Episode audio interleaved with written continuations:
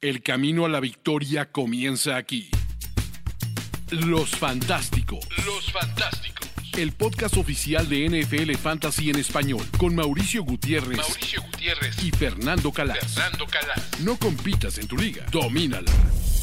Estamos de regreso en Los Fantásticos. Estamos a nada, a muy pocos días que sea el draft de la NFL. Las esperanzas para todos los equipos, creyendo que están a dos, tres jugadores de poder ser relevantes y obviamente en fantasy fútbol, pues también emocionados porque se viene una gran generación de jugadores que esperamos puedan ser relevantes en nuestros equipos de fantasy en 2023. Fernando Calas, ¿cómo estás? Te extrañaba más de lo que te extrañé, yo creo que en todo enero. sí, porque ya venimos ahí de, bueno, demasiado, hablando todas las semanas, más el tiempo que hablamos preparando los programas. Es normal, hay así como un cansancio, o sea, post-temporada, también por mucha frustración, ¿no? De, de, de, nuestros equipos de fantasy. Pero bueno, todo ahora empieza, ¿no? Todo ahora es nuevo, estamos con los, los rookies y dónde pueden ir, porque esa es la cuestión, ¿no, Mau? El programa de hoy es un programa mucho más positivo que será el programa de la semana que viene.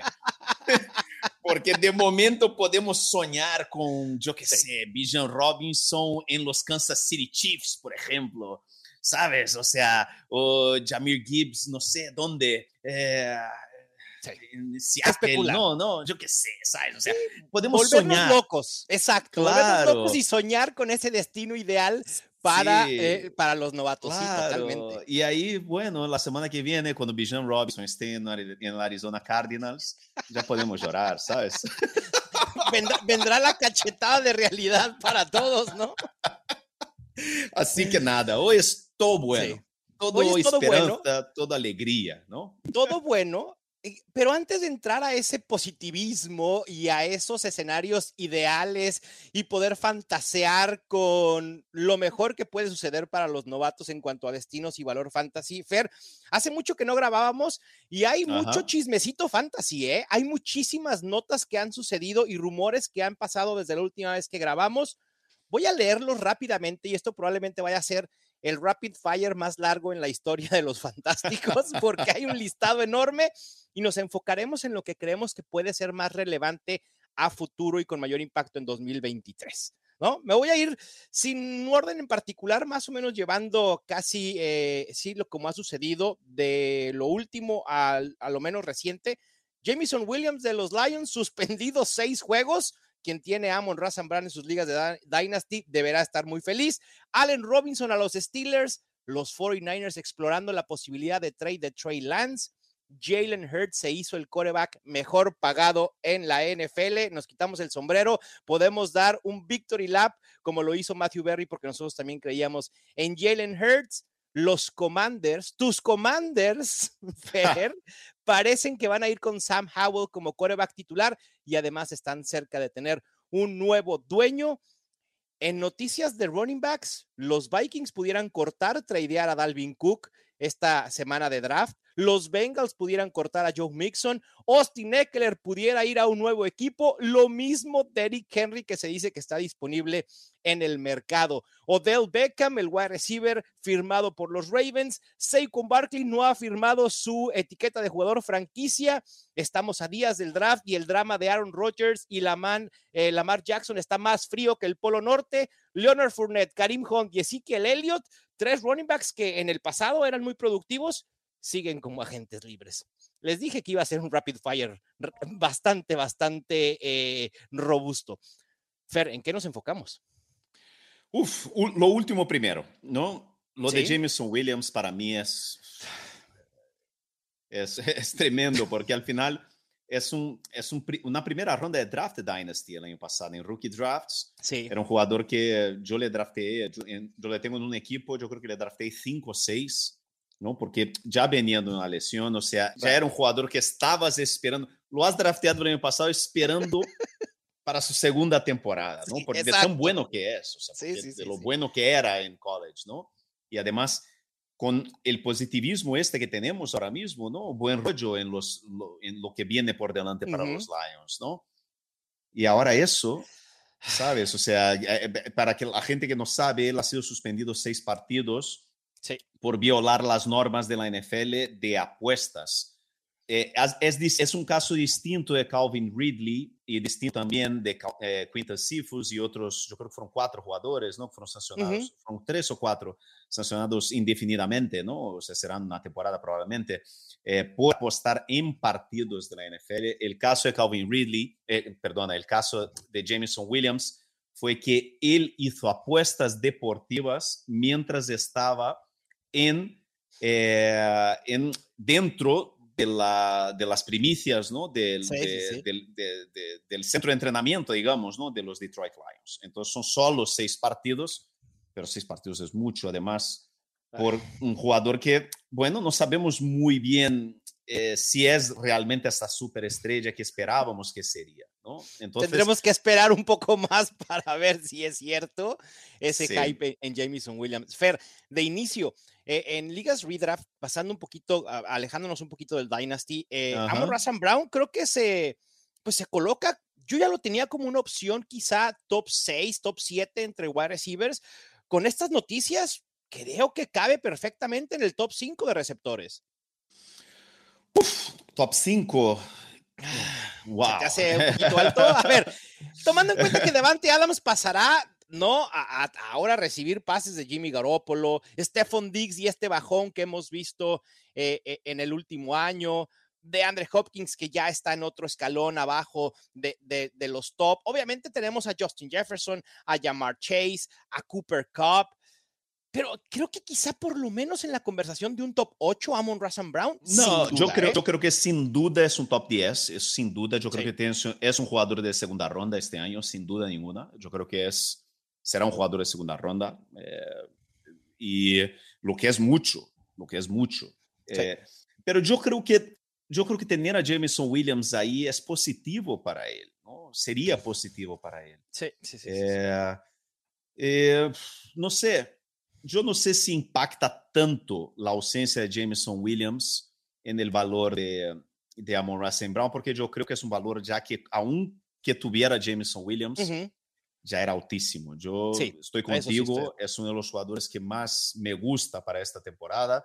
Yo tengo un muy buen feeling para este ataque de los Lions este año. Eh, yo creo que van a seguir progresando y yo creo que es eso. O sea, yo creo que Amon Ra es, va a ser un jugador de segunda ronda fijo, fijo en los drafts esta temporada. Sí. Y lo A de mí- Allen Robinson, yo no sé muy bien. Perdóname, dime. Sigue, sigue, sigue. mí- que yo, yo, yo digo, nada más para complementar lo de Amon Razan Brown, a mí no me extrañaría que eventualmente empecemos a verlo yéndose a finales de primera ronda, quizá Wow. principios de segunda, ¿eh? Pero porque eh, eh, la percepción es que, a ver, como decías, Jameson Williams quizá le iba a favorecer a Amon Razan Brown más que perjudicarlo en cuanto a volumen se refiere. Pero ahora con esta suspensión creo que sí va a venir un, un aumento eh, en ADP. Hay que tener cuidado, pero de que nos encanta Amon Razan Brown, eso no hay duda. ¿Quieres comentarlo de Allen Robinson, Fer? Vale la Bueno, pena. No, yo creo que es, es, un, es el típico jugador que está viviendo ya con o sea, del pasado, del, del apellido. Yo creo que lo podemos eh, ignorar absolutamente. No, no tiene Yo ningún tipo de impacto para. Yo solo voy a decir una cosa sobre Allen Robinson. Perdón a todos los que compraron el hype que teníamos con Allen Robinson el año pasado porque nos equivocamos. Allen Robinson, Sí. sus mejores épocas ya pasaron, ya fueron. Es un buen movimiento para los Steelers, pero en fantasy fútbol sinceramente no mueve absolutamente nada y me parece que ni siquiera hay que considerarlo como un sleeper o alguien a draftear en últimas rondas porque no hay upside en su llegada a los Steelers. Y por último, Fer, creo que lo más relevante de todo esto es ¿qué, qué está pasando con los running backs? Es decir, Dalvin Cook, que ha sido productivo en los últimos dos, tres años, Austin Eckler, que ha sido increíblemente productivo en los últimos dos, tres años, Joe Mixon, que también ha sido relativamente productivo, obviamente lo de Mixon por cuestiones fuera de, de la cancha, eh, eh, su permanencia en los Bengals está eh, en juego. Derrick Henry, un running back ya cercano a los 30 años, también Ajá. pudiera cerrar su etapa con los Titans. Mucho movimiento de running backs pudiéramos ver, quizá no en el primer día del, del draft de la NFL, pero sí el segundo día. Sí, ¿te acuerdas que habíamos hablado en el programa anterior, o sea, un poco predeciendo que muchos nombres estarían yendo mm, muy, o sea, bastante profunda, que, que, que iba a ser un, un largo, una larga off-season para muchos sí. running backs. Primero, yo creo que son varios los motivos. El motivo es simplemente porque es la, es la, es la posición más eh, sustituible de toda la, la, del fútbol americano, pero Sin también duda. por lo que habíamos hablado en el programa anterior, que es el draft de este año tiene muy buenos running backs, sí. muy buenos. Y yo creo que eh, entre draftear a un joven eh, en tercera, cuarta ronda y eh, tener que pagar un pastizar por un, un, jugador veterano que no sabes muy bien cómo va a llegar, no sabes muy bien o sea, lo que puede aportar como profesional, ¿no? incluso como jugador. Entonces, yo creo que lo que, va a lo que habíamos dicho que iba a pasar y lo que yo creo que está evidente lo que va a pasar es que los equipos van a terminar el draft, ver más o menos si, se, si pueden apañarse con, con sí. sus rookies y después hacer estos tipos de movimiento. Sí. Eh, yo no sé de verdad eh, quién va a pagar por Derrick Henry, quién va a pagar por Austin Leckler, quién va a pagar por Dalvin Cook. Es que no hace sentido. No hace sí. sentido, Fer. A ver, lo de Joe Mixon creo que es el escenario eh, el más sencillo porque si es cortado, se vuelve agente libre y puede contratarse por 5, 6, 7 millones en contrato de un año con quien lo quiera, si quiere, obviamente, pues llevárselo con todo este equipaje que trae con, con sus temas sí. fuera del terreno de juego, ¿no? Que también claro, es algo sí. importante. Con los demás es vía trade. Yo no veo a los Chargers cortando a Austin Eckler. Los Vikings, si cortan a Dalvin Cook, también será interesante si pudiera conseguir un contrato de dos años. Pero como dices, primero los equipos van a querer tener estos juguetes nuevos a, a, a, las piernas frescas y una vez que a lo mejor si en su draft board tenían cuatro running backs en la mira y ninguno pudieron conseguir, entonces ahí van a empezar a voltear a ver a estos veteranos, ¿no? Como también Leonard Fournette, Karim Hunt y Ezekiel Elliott que siguen desempleados. Sí, es básicamente eso. Es o sea, básicamente los, eso. los nombres, Fer, wow. Pero bueno, son más nombres sí. en, en, en, muchos, en, muchos, en muchas cuestiones, sobre todo estos últimos tres que son agentes libres, son más nombre de lo que realmente pueden ser productivos cuando estuvieron en sus mejores épocas. Eso es. En Rookie, draft, en rookie Draft este año, en Dynasty, eh, o sea, yo, yo, puedes clavar ahí, o sea, la gente que está en casa, sí. claro, o sea, es que vamos, yo creo que vamos a ver una avalancha, una avalancha, verdadeira avalancha de running backs drafteados en tercera, cuarta y quinta ronda en sí. el draft normal este año. Estoy Lo que va a llevar a nuestros rookie drafts de fantasy en Dynasty. Yo creo que en la segunda ronda van a salir como ocho running backs. en primera ronda vamos a tener ahí un montón de, de wide receivers. También tiene sí. el hecho de que, bueno, eh, vamos a tener tres eh, quarterbacks drafteados top 5. Entonces, saldrán CJ Stroud y, uh -huh. y, y, Anthony Richardson también en la primera ronda de los rookie drafts. Por eso yo creo que en segunda ronda, vayan, por favor. Este año yo creo que es un año maravilloso para bajar a segunda ronda, intentar pillar dos o tres elecciones de segunda ronda, pillar a dos o tres rookies running backs en segunda ronda, quizás uh -huh. un tight end. Y eso, ¿cuántas más elecciones de segunda ronda podéis eh, eso, o sea, juntar y coleccionar en el draft este año, yo creo que es, yo creo que puede salir muy buena apuesta, ¿eh? muy buena apuesta porque vamos a tener ahí, de verdad, yo creo que vamos a tener una avalancha de running backs drafteados en segunda ronda en rookie drafts este año. Sí, en eso estoy, estoy totalmente de acuerdo contigo, Fer. Y, y ya, pues hablando de, de, los novatos a tener en la mira previo al draft, preparé tres mini secciones de, dentro de esta gran sección. Eh, hablando de, de, drafts de Dynasty, antes de entrar a estas secciones, eh, yo, a ver, estaba, el año pasado estábamos muy entusiasmados con esta generación y creo que el entusiasmo ha decaído un poco porque la generación de wide receivers no es tan buena como lo fue en los últimos tres años, y ahorita lo vamos a ver en un ejercicio que vamos a hacer. Eh, quizá la generación de running backs sí entusiasma, pero tampoco hay muchos espacios disponibles dentro de rosters de NFL para que estos running backs puedan llegar a ser los titulares de inmediato, salvo algunas excepciones. Y la camada de corebacks, pues creo que absolutamente todo, sobre todo con lo que hemos visto estas últimas semanas, con el propio Bryce Young, con CJ Stroud, con Will Levis, con Anthony Richardson, tienen muchas incógnitas. Así que creo que puede ser un buen momento si no tienes uno de los primeros cuatro o cinco picks de tu eh, draft de novatos en Dynasty, es decir, si estás del 1.06 al 1.12, creo que es buen momento para empezar a explorar la posibilidad de draftear esos picks antes de que inicie el draft de la NFL y poder conseguir quizá un jugador y algún pick de segunda ronda extra, como tú lo dices. Eso es lo que dices exactamente. Este año o tienes la 1-1. Sí, o estás frito casi, ¿eh? Va a depender mucho de lo que pase en el día de draft. ¿no? O sea, yo qué sé, tú imaginas si Jamir Gibbs sale al principio de segunda ronda eh, y va a un buen sitio. Eh, yo creo que esto, todo son conjunturas, ¿no? Estamos aquí, bueno, pensando lo que puede pasar, ¿no? O sea, y sí, y sí es difícil, o sea, es una conversación que es mejor tenerla post-draft, pero yo estoy contigo en este sentido. Por eso vuelvo a lo que dije yo hace cinco minutos. Si tenéis a partir de la, de, de si tenéis una primera ronda que no sea la 1-1, sí. Eh, eh, hacer trades. Órale.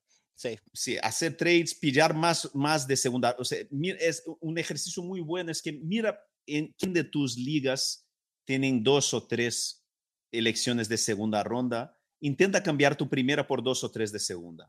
Sí. ¿Sabes? Intenta ver si consigues dos de segunda ronda y una primera el año que viene, algo así, porque yo creo que va a ser mejor negocio. De verdad te lo, te lo digo. Intentar tener, o sea, que ya es en general en un, en un draft normal, ya es, en mi opinión, la mejor alternativa, la mejor estrategia, ¿no? Cuantas más elecciones en un rookie draft tienes, mejor que tener una elección muy alta. O sea, es mejor tener dos o tres de segunda ronda que tener una elección eh, de, en el top 5, por ejemplo. ¿Sabes? Entonces, eso eh, es muy complicado porque o sea, después de Bijan Robinson, es lo que dices tú.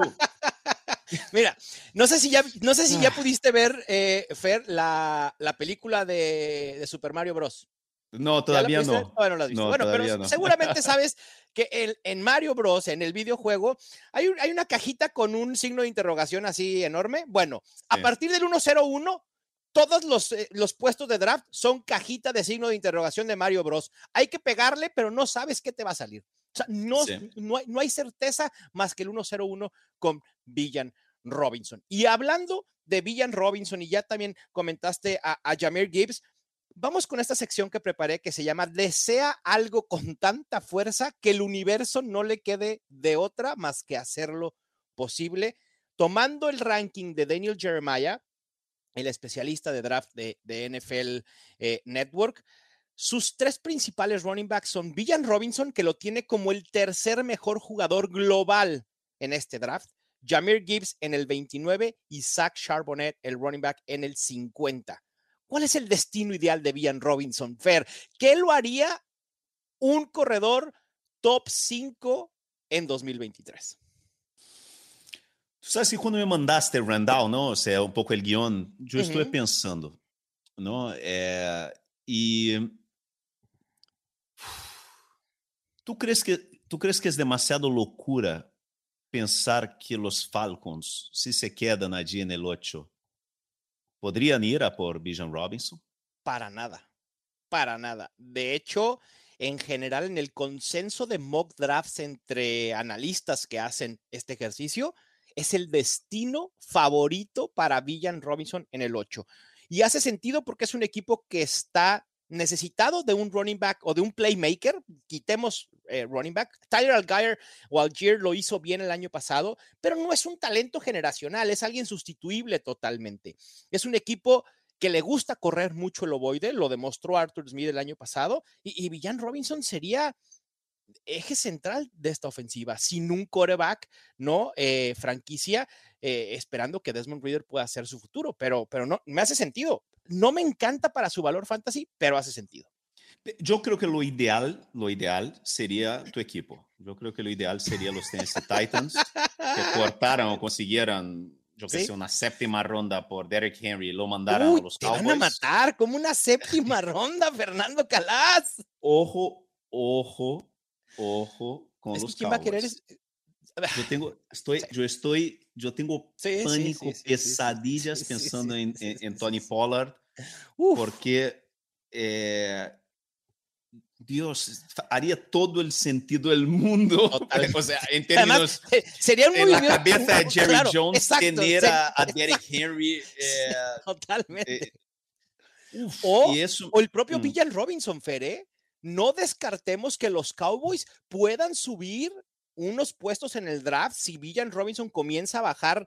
Si pasa, si pasa en el 10 de Filadelfia, y vemos un trade ahí con los Titans en el 11 en caso que los Titans realmente no quieran a Villan Robinson y no hayan podido conseguir un coreback. Hay muchas especulaciones que podemos hacer, pero los Cowboys es un equipo que pudieran subir por Villan Robinson porque sabemos cómo le gustan los running backs de este tipo a Jerry Jones. Pero los Commanders, a lo mejor no creo que lo hagan. No creo que lo hagan. A ver, puede ser factible, pero no creo que hicieran un movimiento así teniendo ya a Brian Robinson y Anthony Gibson. A ver, Villan Robinson en automático en ese equipo sería el running back más talentoso y el caballo de batalla, no hay más, y alguno de estos dos que acabo de mencionar tendrían que salir. ¿No has pensado en, en los Bengals? ¿Cuál es la elección que tienen? es muy baja. Tendría que, tendría que suceder o sea, que Villan Robinson realmente caiga demasiado o que los Bengals por ahí intenten un trade, corten a Joe Mixon. Pero, a ver, dijimos que queríamos fantasear, ¿no, Fer? Dijimos que queríamos soñar. yo te digo, yo soy, soy de los que piensa que nunca ningún equipo debería draftear running backs en primera ronda en el draft normal. Sí, de acuerdo, yo, tampoco. Es, para mí es ilógico, es, es una pérdida de tiempo, es invertir eh, demasiado dinero en una posición. Es la única posición que si drafteas en primera ronda, sales perdiendo en términos financieros porque el, el sueldo de un rookie running back es compatible del segundo contrato de una superestrella. Es como comprar un carro. comprar un carro nunca es una inversión, es un gasto. Lo mismo sucede con los running backs en primera ronda. Se devalúan en, en cuanto lo seleccionaste, se devaluó. Punto. Pero yo creo que el hype alrededor de Bijan Robinson está ya en un nivel tan alto que es lo que dices tú. Yo creo que alguien, o sea, llega con que un equipo de 32 Sí, uno se tiene que enamorar. Se enamore de él, diga que él es mi jugador, es no sé qué, y voy a por él y que vaya por él. Yo no Basta sé. con un equipo. Sí, un, un, equipo que puede ser los Falcons en el 8, pueden ser los Eagles en el 10, un equipo contendiente que tiene dos picks en primera ronda. Pueden ser los Lions también, Fer. Que a mí no me haría sentido los Lions porque acaban de darle un contrato bastante y los grande Eagles a David Montgomery. Porque los Eagles drafte, eh, sí, y draftean, draftean son, están, son muy de la línea de analytics. Y matemática avanzada y o sea no les veo drafteando un running back en primera ronda pero los Chiefs que nunca imaginábamos que también sería un equipo que draftearía un running back en primera ronda, ha drafteado a Clyde edwards en primera ronda. Entonces, hasta los equipos. a ver, mira San Francisco, que, se ha, que, ha, que, ha, que, ha, vendido un riñón y, y, o sea, un hígado y, ¿sabes? O sea, más a la casa de la playa para, para fichar a, a, a, a CMC. Entonces, sí al final no sabemos, tío. O sea, estamos haciendo conjeturas aquí, pero al final es lo que dices tú. El hype alrededor de Bijan Robinson es tan grande porque es un talento tan extraordinario que puede pasar eso. Ojalá no sea los Cardinals.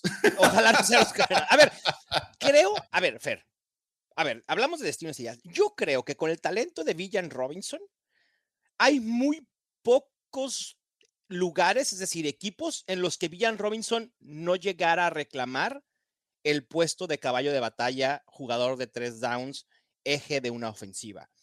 Quizá en los Giants porque tienen a Saquon Barkley, quizá en los 49ers porque tienen a Christian McCaffrey y son equipos que obviamente no van a ir por Villan Robinson, ¿no? Pero realmente creo que en 18, 19, 20 equipos pudieran prescindir de, si realmente quieres a Villan Robinson, pudieras prescindir de tu running back principal en estos momentos y hacer de Villan Robinson tu caballo de batalla por el talento que tiene.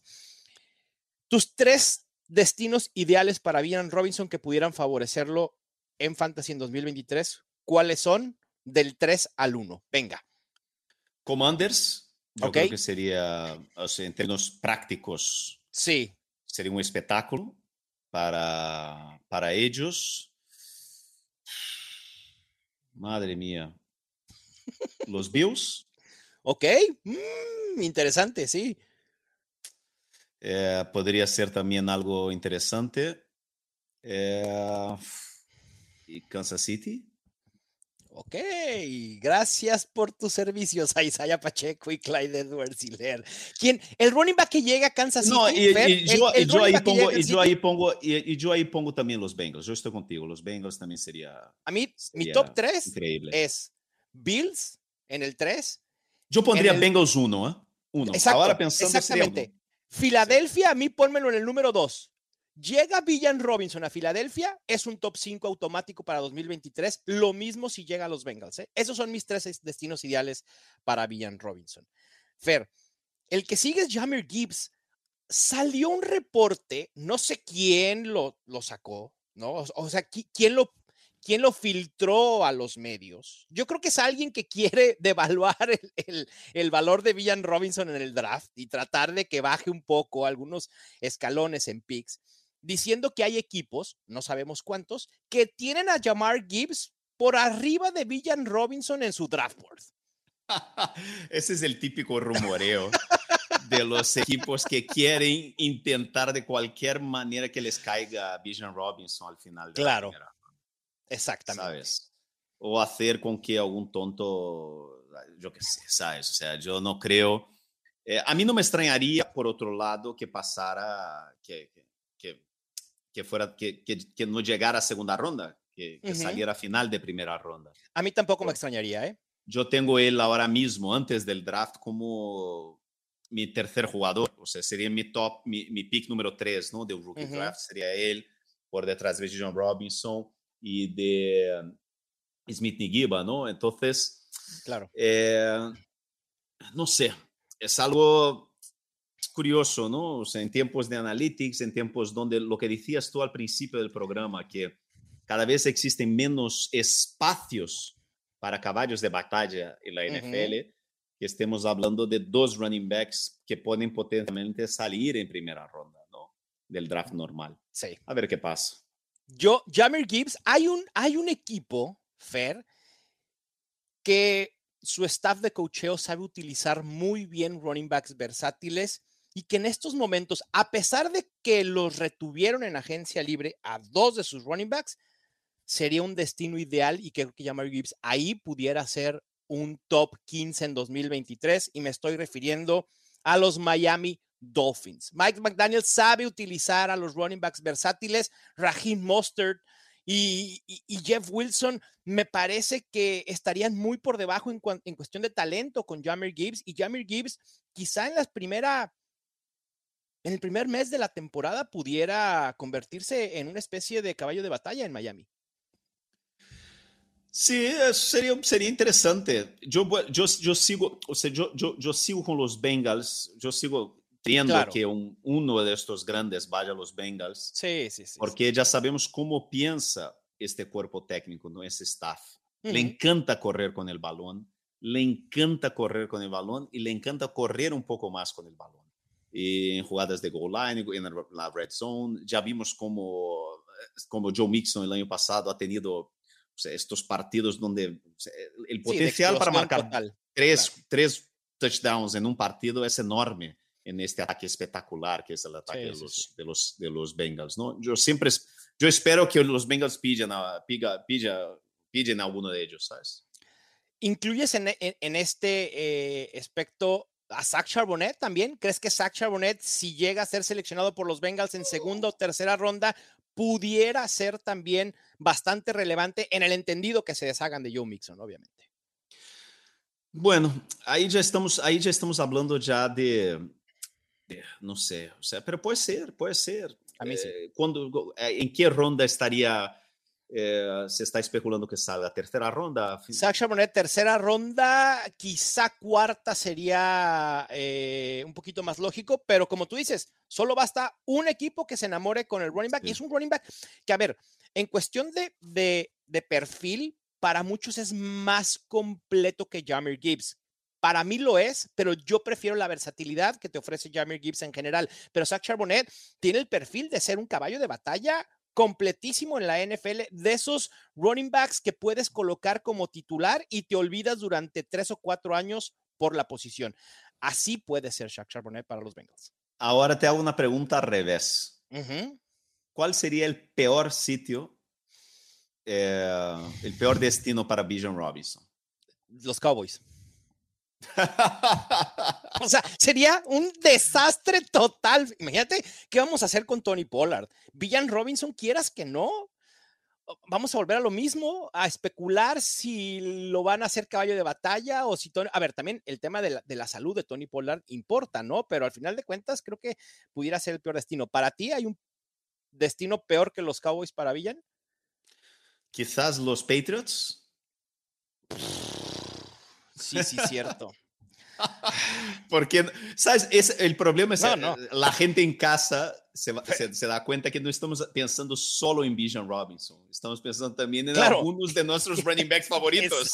O sea, la, la, iglesia ramondreniana de los próximos días se cierra, o sea, cierra sus puertas en automático. sí, porque te imaginas, o sea, Tony, Tony Pollard y Ramondre Stevenson.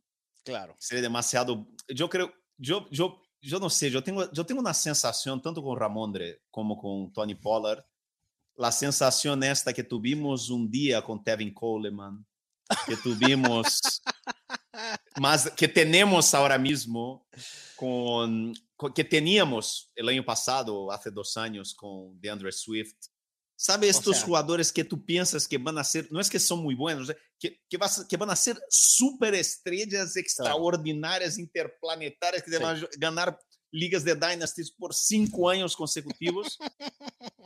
y que, ¿dónde está? Yo, yo, yo he vendido a DeAndre Swift hace como mes y medio. Me acuerdo, me acuerdo que mandaste el trade. Sí, WhatsApp, sí, sí, te dije, el 2-1 y súper feliz, ¿no? Yo no sé, tío. Yo, ojalá, ojalá esta sensación que tengo yo, así pesimista en relación a Ramondre y, y Tony Pollard, eh, pase y sus equipos apuesten en ellos y que sean superestrellas. Pero ¿quién vivió la decepción de Tevin Coleman? ¿Quién vivió la decepción de, DeAndre Swift? Claro. Eh, de Clyde Edwards Hiller también, Fer. ¿Dónde me lo dejas? ¿No? Ese hype de Clyde Edwards Hiller que para nosotros iba a ser un, un, top 12 por los próximos tres o cuatro años en esa ofensiva de, de, de, Kansas City. Así que, bueno, pues ahí están los tres principales prospectos de running backs, pasando a corebacks, o más bien pasando a los mejores rankeados por Daniel Jeremiah, que no son running backs, tenemos a Bryce Young. Y aquí en el número uno. Y aquí vamos a jugar a ¿qué se necesita para? Fer, ¿qué se necesita para que Bryce Young sea un coreback top 15 en 2023? Wow. para mí es muy sencillo, ¿eh? Mm. O sea, que se lesionen cuatro corebacks del top 12. Digo, no lo quiero, no lo deseo. Es difícil, porque. muy difícil. Sí, porque si va a los Painters, eh, va a tener un trabajo. Los Painters están en plena reconstrucción, ¿no? Han subido, han vendido a DJ Moore. Eh, una situación complicada. Si van los Texans, también reconstrucción, ¿no? Eh, yo creo que estamos hablando de proyectos de quarterback, ¿no? Más que impacto inmediato para este año, ¿sabes? Yo, Exacto, sí, e, y ese es el tema con, los quarterbacks. A ver, muchas veces en el pasado nos hemos emocionado con Trey Lance, con Justin Fields, con el propio Trevor Lawrence, con Justin Herbert, etcétera. Ha habido muchos, la lista es muy, muy grande y al final de cuentas han sido muy pocos los que realmente han sido redituables como top 12 en fantasy. Lo mismo pasa con CJ Stroud. CJ Stroud que ha bajado drásticamente. A ver, no creo que vayamos a ver un Malik Willis. Sinceramente, no creo que CJ Stroud vaya a caer como lo hizo eh, eh, el coreback el año pasado, el de, el de Liberty. Pero CJ Stroud es interesante cómo lo teníamos proyectado en el 1, ahora parece ser que ni siquiera en el 2. Algunos ya lo están proyectando para que pueda caer hasta el 8, el 10, en el 11 con los Titans. qué se necesita para que sea un coreback top 15 o no hay manera. Pero ¿qué ha, qué ha pasado objetivamente para que haya tenido ver, este desplome en las últimas se, semanas? se filtró estas, eh, los resultados de la prueba, una prueba que se llama S2, que luego, al final de cuentas, creo que, a ver, si me preguntas, yo no sé qué es la prueba S2, ¿no? Y entonces vemos, ah, CJ Stroud le fue terriblemente mal, sacó 17 de 100, creo, en la prueba. Pero, ¿y, y la prueba? Y, y es tan, realmente es tan importante la prueba. Hay equipos que ni siquiera están suscritos en los resultados de esas pruebas. Esa. Y entonces, yo no sé también si sea la, la chismología, Fer, de alguien que quiera afectar el valor de CJ Stroud para ver si le cae en el 5, en el 6, en el Sí. 7. Porque, por ejemplo, de Will Levis, yo he escuchado mucha gente hablar de su personalidad, de su carácter, Sí. de mm, arrogancia, ¿no? De, bueno, en fin, hay mucha gente que tiene más rollo, que le da juju. Sí, a Will sí, sí, Levis. sí, sí, sí, sí, mucha gente. Pero Stroud, a mí, a, mí, me- a mí me suena un poco como a Justin Fields, ¿no? Sí. Eh, Sabes? Eh, Claro. eh, Y Justin Fields ya estamos viendo que, bueno, de aquel draft fuera de- después de, de- de Trevor Lawrence, ¿no? Es un poco, bueno, no sé, no Eh, sé. Rumores. complicado. Sí, sí, Stroud es el, es el coreback de esta camada, el más certero que hay. Punto. Si algún equipo quiere buscar un coreback que tenga como su mayor habilidad ser certero, es CJ Stroud. Punto. Si quieres buscar brazo, ok, es Will Levis. Si quieres buscar techo, a lo mejor son Bryce Young o Anthony Richardson. Punto. Pero es muy difícil, Fer, para los corebacks en, en específico. Will Levis, ¿dónde lo ves siendo titular desde el día uno? Creo que hay un solo destino para Will Levis que pueda ser en, el entendido que no van a ser los Panthers, ¿no? Creo que dos destinos, Texans y Colts. Punto. Eh, yo no sé. Eh, eh, al final, eh, yo creo que hemos pegado un bajón tremendo con la, en los últimos drafts de los últimos años con quarterbacks. Y, y- razonablemente, ¿eh? o sea, con, con fundamento. Punto. Sí. Y eh, mira lo de Trey Lance, ¿no? Esto, Claro. el, el rumoreo que está saliendo ahí sobre Trey Lance no es positivo, no puede ser Para positivo. nada.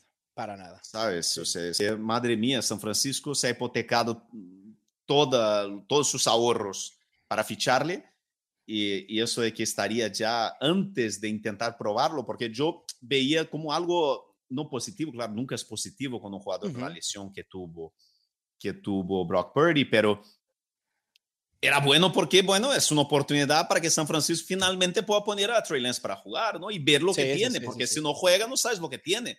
El problema es que si San Francisco no está ni dispuesto a verle jugar, tú imaginas lo que hay ahí en los entrenamientos, ¿no? O sea, lo que ha Claro. visto San Francisco No. con él dentro y de casa, ¿no? Y el precio de venta, o sea, e- esa carta de presentación como precio de venta, de decir, oye, ni siquiera lo quieres ver jugar y ya lo estás ofreciendo, aquí hay algo que no está Tremendo. mal.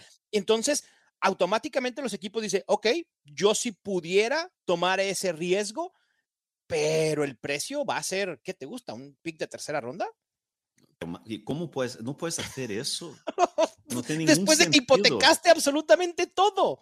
Sí, es, es complicada la situación que, que vive San Francisco en términos de Sí. quarterbacks y principalmente Exacto. hablando de un equipo que tiene, si no es la mejor plantilla de la NFL, es indudablemente un, un top 3, ¿no? En las tres Claro. mejores plantillas de la NFL. Lo único que les falta es el quarterback, básicamente. sí, ¿no? sí, sí, Entonces, sí, sí, sí. yo por eso yo creo que de verdad, volviendo al fantasy, volviendo al draft de este año, yo creo que vamos a eso, lo que la gente que nos está escuchando y nos La está gente que no nos ve. eh, sí. que no nos ve, eh, Mauricio eh, nos, nos está pidiendo con las manos tranquilidad. Yo que eso, sin expectativas con los quarterbacks, por favor, sin creo que expectativas con los Con los tight ends también pasa algo similar, Fer. A pesar de que se habla de que es una generación muy, muy buena de, de tight ends con Dalton Kincaid, Michael Mayer, Darnell Washington, que es un freak atlético, Luke Musgrave, Sam Laporta. En el top 10 de Daniel Jeremiah, de su top de prospectos, Dalton Kincaid es su prospecto número 9. Es altísimo. Sin embargo, en los últimos 10 años solo hemos tenido a dos tight ends que han podido ser top 12 en su primer año y son nuestro Kyle Pitts de toda la vida, obviamente, y, que, y Evan Engram. Sí. Y que, no, y que no han sido gran cosa para fantasy, ¿no? Además. No sé, uh -huh. ¿sabes? Entonces, porque es, yo creo que después de quarterback, claro, ¿no? que es la uh -huh. posición más complicada, es la segunda posición más difícil de hacer la transición del college a, a, a la NFL porque son dos posiciones en una. El tight end sí. es bloqueador, es línea ofensiva y es receptor. Exactamente. Entonces, exactamente. la transición de los tight ends siempre es, eh, suele tardar dos, tres temporadas. Es una transición lenta, es una transición. Eh, por eso yo siempre digo: draftead a tight ends en, en, al final de segunda y tercera ronda. Siempre draftear dos o tres tight ends, dejarlo ahí en el banquillo y esperar para, para ver en, lo que te pasa. En Dynasty, ¿no? En, en formato Dynasty, Dynasty claro, sí, claro. Sí, en sí, formatos sí. Dynasty. Pero nunca, nunca drafteéis tight ends rookies en redraft, en ligas de temporada normal. Sí, a menos es que sea bueno, a menos que sea un Kyle Pitts, ¿no? Sí, pero es pésimo bueno, negocio. Ya, sí, sí, bueno. Sí, sí, sí, totalmente. Los tight ends tardan en, en, ajustarse a la NFL y, y en producir quizá algunos pudieran empezar a producir en la parte final de la temporada, pero no vale la pena tener a un tight end novato en tu banca durante 8, 10 semanas esperando a que pueda tener un rol eh, eh, relevante. Así que olvídense, por más buena que sea la generación, realmente veo poco probable que tengamos un top 12 este año. Pasando a los wide receivers, Fer, hablaba que la camada, la generación, no es tan talentosa como en los últimos años. Vamos a hacer un ejercicio, vamos a hacer un draft donde tenemos 12 picks, hablando de wide receivers del 2020 al 2023, teniendo a los cinco mejores rankeados de cada camada. No por lo que hicieron ya en la NFL, los que ya están en la NFL, sino cómo venían rankeados como prospectos. La wow. lista es, en el 2023, el top 5 de prospectos es Jordan Addison, Jackson Smith Jigba, Say Flowers, Quentin Johnston y Jalen Hyatt, solo para eh, tener referencia, es el ranking de Daniel Jeremiah, también el que estamos usando para este ejercicio. Ajá. En el 2022, el top 5 eran Drake London, Garrett Wilson, Jamison Williams, Chris Olave, Traylon Burks. En el 2021, Jamar Chase, Devonta Smith, Jalen Waddle, Rashad Bateman y Terrence Marshall. ¿No? Hay alguien que no corresponde en este grupo. Y en el 2020, CeeDee Lamb, Jerry Judy, Henry Rocks III, Madre Santísima, Justin Jefferson y T. Higgins. Fer, estás en el reloj, tienes el pick 1 y tu pool de jugadores son este top 5 del 2020 al 2023. ¿Quién es tu 101? Es Justin Jefferson. Perfecto, muchas gracias. El 102 es Jamar Chase. Sí, era, sí claro, sí, sí, hay lo, poca duda, ¿no? Entre los más dos. Can. Más cantado que las mañanitas, el 101 y el 102. Ahora es el cuando 3... empieza con. Eh, ahí, ahí, ahí ya empezamos, amigo. Sí, sí, sí, ahí, ahí ahora empieza la cosa graciosa. Porque, uh -huh. ¿quién es tú? ¿Quién, ¿Soy yo o eres tú? Bueno, vas tú, dos, ¿no? Pero lo podemos hacer los dos, va, vamos a hacer los dos, sí.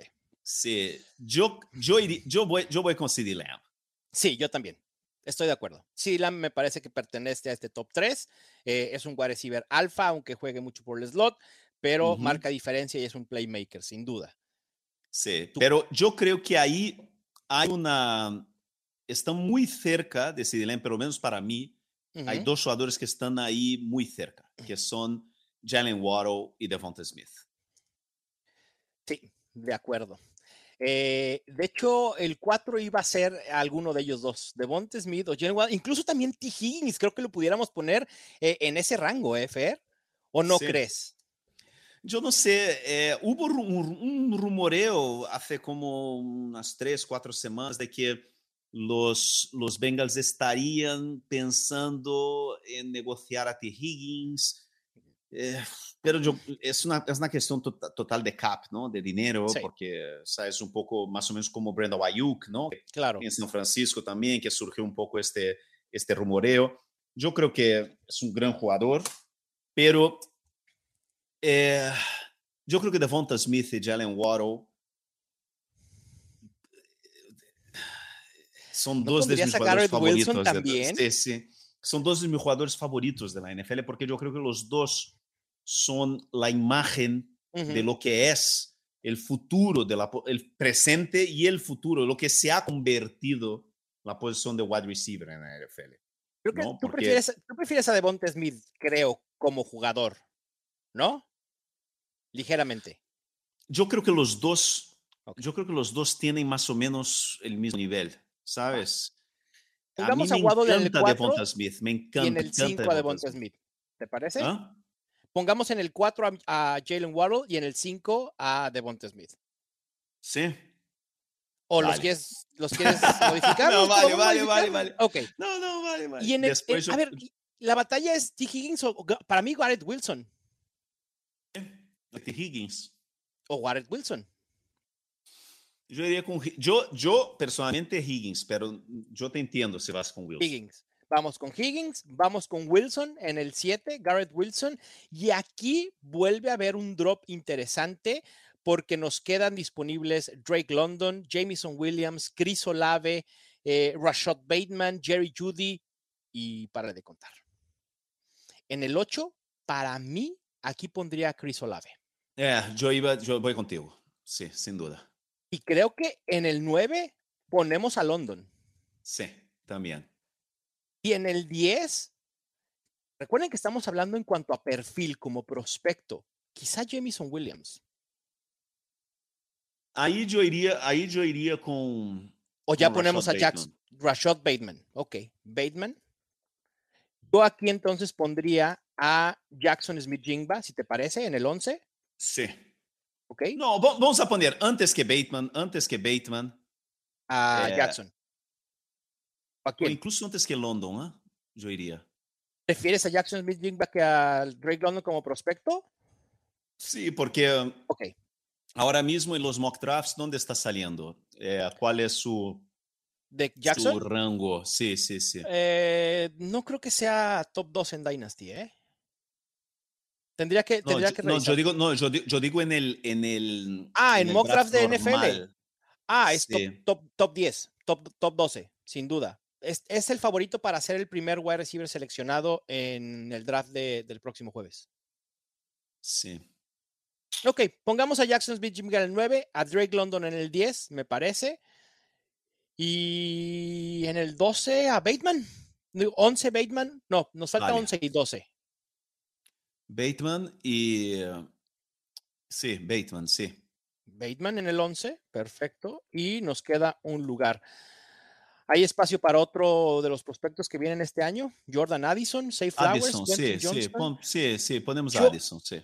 Puede ser Addison, aunque te soy sincero, a mí Quentin Johnston me gusta más porque tiene el perfil para ser un wide receiver alfa. Tiene muchas fallas, como cualquier otro wide receiver. A ver, y cuando hablamos de que tienen fallas, digo, si ustedes se van un poco atrás en el tiempo, cuando hablamos de Jamar Chase, de Justin Jefferson como prospectos, también establecimos que les hacía falta algo en que mejorar. Lo mejoraron una vez llegando a la NFL y se convirtieron en superestrellas. Pero, pero esta camada se siente realmente floja, Fer. Y lo estamos viendo. Tenemos un top 12 de los últimos 1, 2, 3, 4 años y el más alto está en el pick 9. Es el noveno mejor wide receiver que creemos que llegó como prospecto después de Justin Jefferson, Jamar Chase, CeeDee Lamb, Jalen Waddle, Devonta Smith, T. Higgins, Garrett Wilson, Chris Olave. Y es Jackson Smith Jingba. Y Jackson Smith Jingba sí, es muy talentoso, pero es un wide receiver de slot. No quiero demeritar la función porque en la NFL actual puedes tener un wide receiver de slot hiperproductivo. Vean a CeeDee Lamb, vean a Tyler Lockett, ¿no? Larry Fitzgerald en su momento. Pero no es un wide receiver completo, no es un AJ Brown, no es un Jamar Chase, no es un Justin Jefferson. Y ese es mi problema con esta, con esta generación de wide receivers. Creo que también hay que tener mucho cuidado con los wide receivers este año.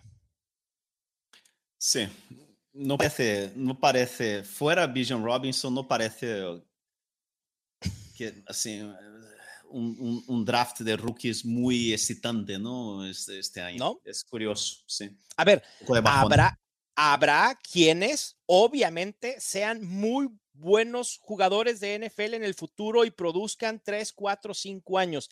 El problema es que no es tan claro como quizá lo teníamos en otros años, donde se elevaban varios, ¿no? O teníamos detectados varios jugadores que sobresalían mucho más que otros. Este año no es tan claro, ni con Jordan Addison, ni con Say Flowers, ni con Jalen Hyatt, que también es uno de los prospectos más polarizantes en este draft. Algunos lo aman, otros lo tienen castigadísimo y ni siquiera está en su top 10 de prospectos.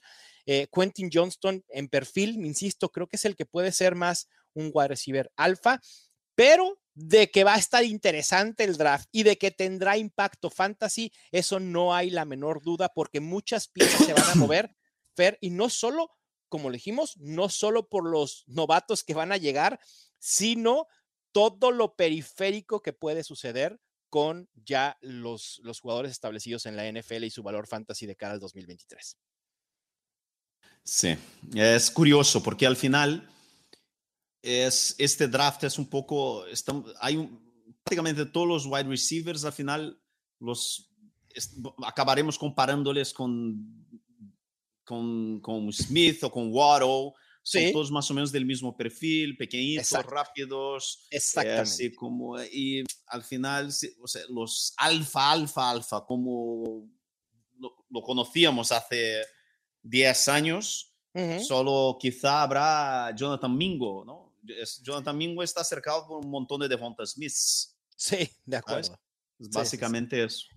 Y, también para, para, cerrar un dato que ya he compartido eh, en redes sociales sobre los receptores novatos del 2013 al 2022, Fer, en los últimos 10 años, 10 temporadas, solamente 31 wide receivers que han sido seleccionados en el draft, o sea, en su primer año, novatos, han logrado generar al menos 170 puntos fantasy, esto es decir, para estar en un rango de wide receiver 36, o sea, top 36 y ser realmente relevantes. Solo 31. De esos 31, 25 wide receivers, es decir, el 80.65% fueron seleccionados en la ronda 1 o 2.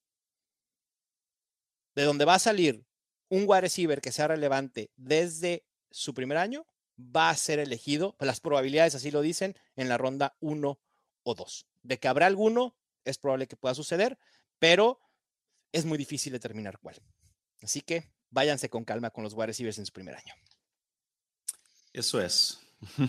Fer, pues hay que despedirnos. El jueves vamos a tener transmisión desde el canal de YouTube de Mundo NFL de la primera ronda del draft. No se lo pierdan, va a estar buenaza. Vamos a estar reaccionando a todos los picks, por ahí algo de fantasy también. Obviamente estaré en la transmisión junto a Martín del Palacio, Rolly Cantú, Toma Papá, probablemente también esté Mariano Sinito. Estaremos platicando de todo lo que suceda en la ronda 1. No se la pierdan. Suscríbanse al podcast si no lo han hecho. Déjenos un review donde se lo permitan, las plataformas que lo permitan, háganlo. Fer, un abrazo y que Villan Robinson encuentre el destino con el que pueda hacer un top 5 en 2023 y que no interfiera con nuestros Ramondres, eh, Pollard y compañía. Por favor. Por favor.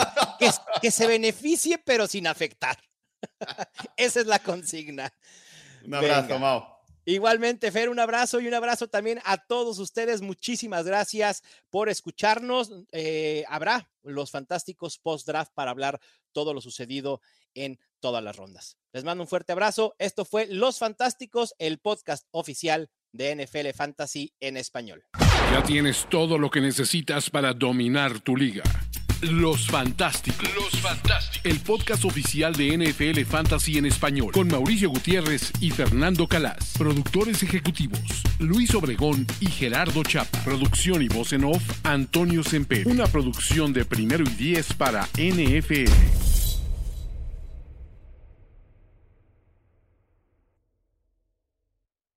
Hello, it is Ryan, and I was on a flight the other day playing one of my favorite social spin slot games on chumbacasino.com. I looked over the person sitting next to me, and you know what they were doing? They were also playing Chumba Casino. Coincidence? I think not. Everybody's loving having fun with it. Chumba Casino is home to hundreds of casino style games that you can play for free anytime, anywhere, even at 30,000 feet. So sign up now at chumbacasino.com to claim your free welcome bonus. That's chumbacasino.com and live the Chumba life. No purchase necessary. Group. Void were prohibited by law. See terms and conditions. 18 plus.